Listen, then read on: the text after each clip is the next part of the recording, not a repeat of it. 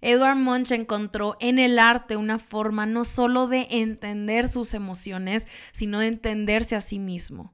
El poder de su arte radica justo en esto y las temáticas que muestra siguen siendo vigentes. No por nada su pintura ha trascendido por tantos años y no cabe duda que esto seguirá pasando.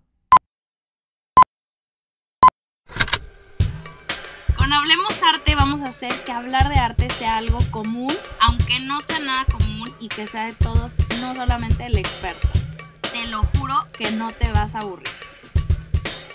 Bienvenidos a mi gente bonita, hablemos arte a otro episodio del podcast. Estoy feliz de tenerte aquí de regreso porque el día de hoy vamos a hablar de la historia de un artista que fue el autor de una de las pinturas más famosas de todos los tiempos y este es El Grito. Estamos hablando de nada más y nada menos que el mismísimo Edward Munch.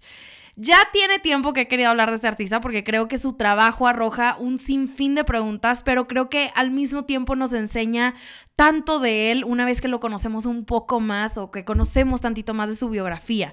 Pero bueno, el factor detonante para que este episodio se llevara a cabo fue encontrar su nombre en la lista de los artistas degenerados.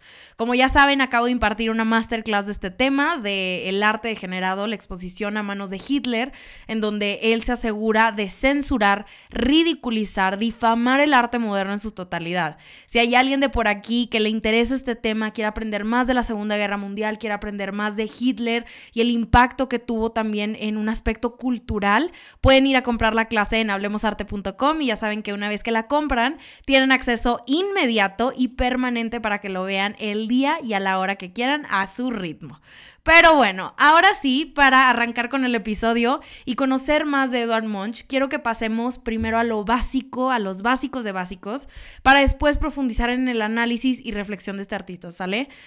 Munch nace en Lotte, Noruega, el 12 de diciembre de 1863. Memorícense esta fecha. Fue hijo de un médico, Christian Munch. Su esposa fue Laura Catherine. Tenía una hermana mayor que se llamaba Johann Sophie y tres eh, hermanos menores que eran Peter Andreas, Laura Catherine e Ingrid Marie. En caso de que alguien necesite los nombres para una tarea, para lo que sea, pues ahí los tienen.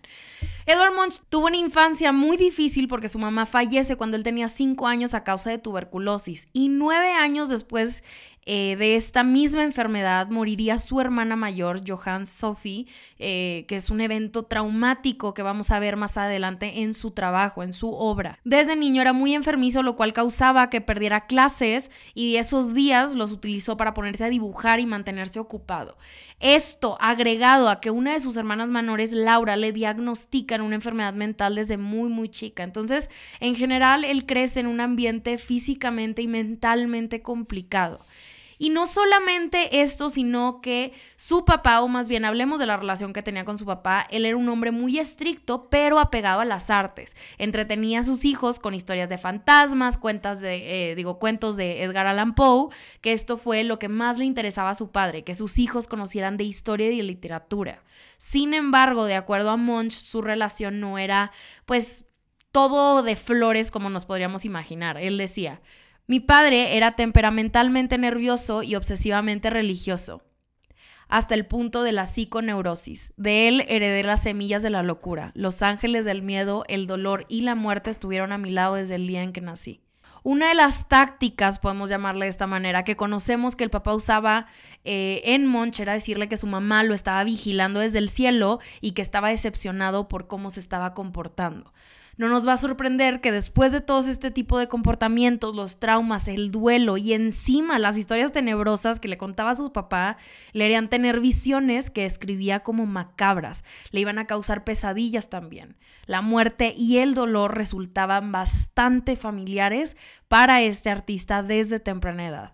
Y al mismo tiempo que esto sucedía, su interés en el arte empieza a crecer poco a poco y empieza a absorber todo el conocimiento que puede hasta que en 1881 entra a la Real Escuela de Arte y Diseño de Cristiania, eh, donde empieza a descubrir su estilo y su voz como artista. Sus principales influencias van a ser Edouard Manet, ya sabemos, este, el que empieza con el arte moderno básicamente, Vincent Van Gogh, nuestro favorito, Paul Gauguin, pero poco a poco empieza a alejarse del impresionismo, que era la vanguardia fuertísima en la época, porque le parecía que era muy científico en sus palabras. Y siendo parte de esta escena bohemia y artística de la época, es que se replantea totalmente su filosofía artística. Empieza a buscar un lenguaje visual que le va a ayudar a profundizar y explorar situaciones llenas de contenido emocional y energía por consejo de uno de sus amigos, empieza a tener un diario en donde reflexiona y se autoanaliza. Aquí va a empezar a conectar con sus emociones y su estado psicológico. Así que, por supuesto, lo vamos a ver reflejado en su trabajo, en su arte. Así que quiero que agarres eh, tu celular, tu computadora, tu iPad, lo que sea en donde estés, eh, y busques en Google esta obra que se llama Niña Enferma, que la hace en 1885. Le puedes poner pausa para que la busques y sepas de qué obra vamos a estar hablando, ¿sale? Aquí tenemos un retrato de su hermana, Johann Sophie, en su cama. Tenemos eh, esta mujer, está con el rostro pálido, un semblante débil, está acompañada por una mujer. En general, el cuarto es oscuro, menos una luz que ilumina el rostro directo de la niña. Pero fíjense cómo todos los elementos alrededor parecen un poco borrosos por el tipo de pinceladas que usa el artista aquí. Vean más a detalle a nuestros personajes principales, ¿ok? La mujer está vestida en negro y tiene la cabeza inclinada, mientras que Sophie agarra sus manos. Pareciera que esta mujer la vino a acompañar, incluso consolarla, pero por la pose pareciera como que no puede soportar más o que incluso está llorando. Esta pintura nos muestra un aspecto que Sophie no, que no podíamos conocer de ella a través de otra manera, ¿no? Munch nos mete a esta escena y nos hace parte de ella. Como aún estando en su lecho de muerte, ella buscaba cuidar de otros aunque ella fuera la que estuviera sufriendo. Tal vez este es el aspecto que su hermano más admiraba de ella y es hermoso poderlo ver en una pintura con la cual Munch también está reconciliándose con sus propios sentimientos. Ahora, se vale que hagamos esta pregunta de cómo es que sabemos que está reconciliándose con este hecho traumático. La respuesta nos la puede dar eh, su obra completa, el catálogo de obra que tiene Edward Munch, porque la va a replicar muchas veces. Esta misma escena variando un poco entre pinceladas, paleta de color usadas, perspectivas, etc. También es una obra que nos muestra una importante transición de su vida. Deja atrás el impresionismo y ahora comienza a desarrollar su estilo. Esta pintura se ve entonces como una mezcla entre sus influencias, pero al mismo tiempo de sus emociones. Es evidente que este tema es sumamente personal para el artista y al mismo tiempo no tiene miedo de enfrentar estos sentimientos y mostrarlos abiertamente. Creo que es este lado humano y vulnerable de Munch que me encanta porque puedo Creo que todos podemos conectar con esto. La manera en cómo comunica lo que está pasando, sus sentimientos, me parece de las cosas más poderosas o de los artistas más poderosos. No necesitamos detalles, solamente contemplando la pintura y realmente la información de su hermana solamente le va a agregar un toque personal que aún si prescindiremos de ella podemos interpretar y profundizar. No tenemos que saber absolutamente todo el contexto para conocer y para sentir la obra de Edward Munch. De verdad que este cuate sí tuvo una, una, vida intensa, tanto como sus pinturas, pero no nos da el espacio aquí para hablar largo y tendido sobre esto. Así que quiero aprovechar para hablar tal vez de sus otras obras, cómo es que llega a ser catalogado con un artista degenerado, que era eh, pues el objetivo de todo eso también para el momento en donde pinta el grito, que probablemente todos están esperando esto, eh, hablar tantito de esta pintura, no la vamos a analizar ni mucho menos. Si alguien quiere que la analice, con mucho gusto lo podemos hacer en, Instagram o en algún video, ustedes díganme, mándenme un mensajito y listo, para saber que lo quieren. Pero cuando pinta el grito en 1893, Munch vivía en Berlín y había adoptado una filosofía, podemos llamarle un estilo muy particular, prefiriendo lo simbólico por lo real. Lo describe en su diario de esta manera. Ya no deberían pintarse los interiores, la gente leyendo, las mujeres tejiendo. habría que pintar gente viva, respirando y sintiendo, sufriendo y amando. Y podemos decir, ok, Munch sí está bien, pero Juay de Grito, Juay de Film, esta pintura creo que ha despertado muchas teorías y libros completos para poder descifrarla.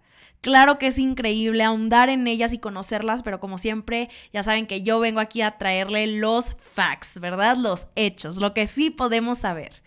Quiero que si pueden, que busquen esta pintura, ok, la del grito, para leerles em, lo que Munch dejó escrito sobre esta pintura. Entonces, mientras ustedes la ven, yo les leo este, este parrafito de tres líneas nada más, ¿sale?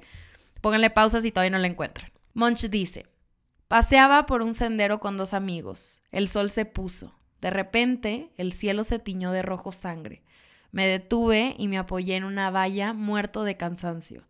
Sangre y lenguas de fuego acechaban sobre el azul oscuro del Fiodoro y de la ciudad. Mis amigos continuaron y yo me quedé quieto, temblando de ansiedad. Sentí un grito infinito que atravesaba la naturaleza. Creo que lo que más me gusta de esta pintura es que aun si no supiéramos de dónde se inspiró o cuál fue la razón para crear esto, lo podemos sentir Creo que he ahí el porqué de sus obras son completamente expresionistas, porque podríamos usar sus pinturas para entender nuestros propios sentimientos, incluso saberlos expresar a otros. Y creo que un dato interesante de esta obra es que no nada más existe esta versión que conocemos, sino formó parte de un conjunto de seis piezas que era titulado Amor, donde nos cuenta esta historia completa. Les voy a dejar todo esto en un post de Instagram para que lo vayan a ver por allá, ¿sale? Ahora, si estuvieron atentos a las fechas, como les dije al principio, y si sacan su calculadora, podrían decir, pues Roberta, este cuate ya era un pintor exitoso mucho antes de la Primera y Segunda Guerra Mundial, ¿no? Les dije que había tenido una vida intensa y larga, porque aparte de todo esto le toca una pandemia que ya sé que solo decir esa palabra nos pone la piel chinita, pero fue una fue la pandemia de la gripe española. Regresó a Oslo donde ya era bien recibido porque el expresionismo era lo más popular de ese momento y muchos de sus patrocinadores eran judíos. Entonces digamos que le estaba yendo bastante bien. Pero cuando llegan los terribles años 30, empieza a retirarse del mundo artístico por una afección ocular, mientras que en Alemania comenzaba a levantarse el partido nazi. Hitler, como este artista frustrado, fracasado, llega al poder y empieza a tener una dictadura total en la que quiere controlar absolutamente todo de acuerdo a sus estándares. Es así como crea este ministerio de propaganda que lo lleva a, está a cargo Joseph Goebbels, que empieza a maquinar una forma de controlar e influenciar a la población a través del arte y la cultura. Así es como nace la exposición de arte degenerado, donde vamos a tener artistas eh, que Hitler escoge intencionalmente como Picasso, Paul Klee, Matisse, Gauguin y claro, Edward Munch. Todo para humillarlos y hacer menos sus obras. Específicamente de Edward Munch retiraron 82 de sus obras de los museos alemanes. Munch fue considerado un enemigo por sus temáticas tan crudas y llenas de sentimiento. A Hitler no le interesaba absolutamente nada de eso. Él quería mostrar obras que enseñaran el orgullo ario, entre comillas, y el poder de Alemania, cosa que pues no era parte del arte moderno. Para 1940 invade Noruega, se hacen cargo del gobierno y Munch aquí en esta época tenía 76 años, imagínense. Él vivía con este constante temor de que su colección de arte fuera confiscada porque sabía que ya venía. Es durante este tiempo donde gana reconocimiento internacional, sus cuadros se expondrían en Nueva York, también como parte de su cumpleaños 80 le rinden varios homenajes a los que acude a pesar de tener un, grave estado de salud, pero es así como finalmente fallece el 23 de enero de 1944 y a los nazis se les ocurre planear su funeral para que los noruegos creyeran que era un simpatizante del partido. Terrible, ¿no? Eh, se me, o sea, no, no podemos creer este tipo de cosas que hayan pasado, ¿no? De las obras que retiraron 71 fueron regresadas entre las que se encontraban El Grito, La Niña Enferma, estas dos de las que hablamos, pero 11 eh, de ellas nunca fueron recuperadas. Todas sus obras han sido donadas a la ciudad de Oslo, en donde se creó un museo en su honor, abriendo puertas en 1960. Creo que ver la vida de Edward Munch al lado de su obra es una actividad que podemos sacar, que le podemos sacar muchísimo. Creo que va a enriquecer nuestra conexión por las obras, pero por eso me interesó tanto hacer un episodio de él en el podcast, porque por muchos años fue un artista no me gusta usar la palabra, no sé qué otra palabra utilizar, pero eh, incomprendido, ¿no? O sea, ni siquiera es una cuestión romántica con la que lo digo. Sus experiencias de vida fueron fuertísimas y encontró en el arte una forma no solo de entenderlas, sino de entenderse a sí mismo.